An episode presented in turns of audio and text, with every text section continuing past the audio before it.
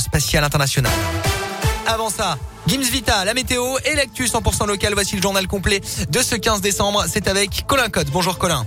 Bonjour Alexis, bonjour à tous. Et à la une de l'actualité, y aura-t-il des livres sous le sapin à Noël? Oui, mais peut-être pas le titre que vous attendez.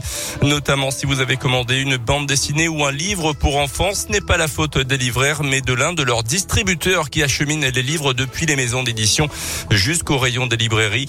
MDS, c'est son nom. Est l'un des acteurs incontournables du marché, mais face au manque de personnel dans ses entrepôts, il a changé subitement sa politique de commande et met les auteurs, les éditeurs, les lecteurs et bien sûr les libraires devant le fait accompli. Dominique Minard gère la librairie de Clermont rue des Gras.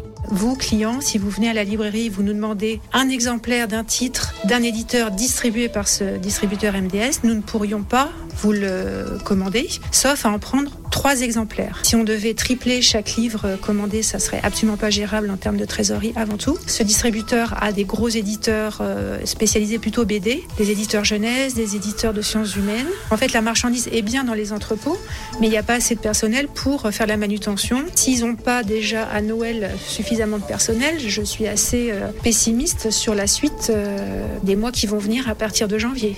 Et officiellement, les commandes de moins de trois livres sont bloquées jusqu'à la fin du mois de décembre, mais en janvier, le catalogue de MDS doit encore s'enrichir et donc concerner encore plus de maisons d'édition.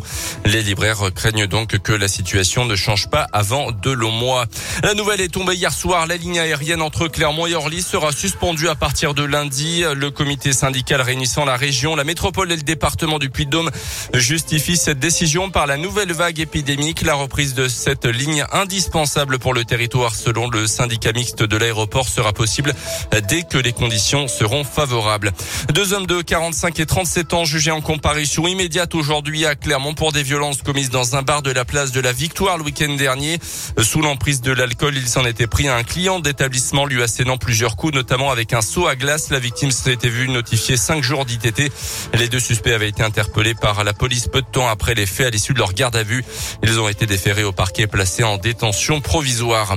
Dans l'actu également, près de 400 000 jeunes Français de 5 à 11 ans présentant un risque de faire une forme grave du Covid ont désormais accès au vaccin. C'est aujourd'hui qu'entre en vigueur la campagne de vaccination d'une partie de la jeunesse uniquement dans les grands centres de vaccination.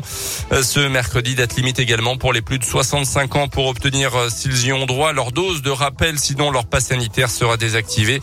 En début de semaine, plusieurs centaines de milliers de seniors n'avaient toujours pas reçu cette dose, mais la France a battu un record de personnes vaccinées hier, presque 900 000 injections selon le ministre de la Santé, dont 820 000 rappels.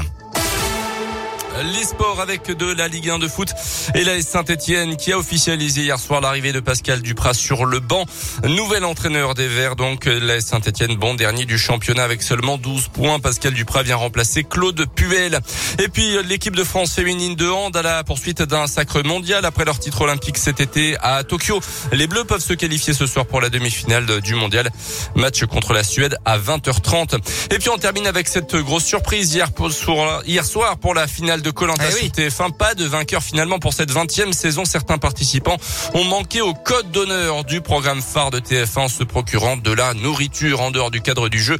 Une atteinte à l'équité entre les concurrents, a indiqué Denis Brognard, le fameux présentateur. Les 100 000 euros de gains promis aux vainqueurs ont été reversés à un fonds de lutte contre le cancer.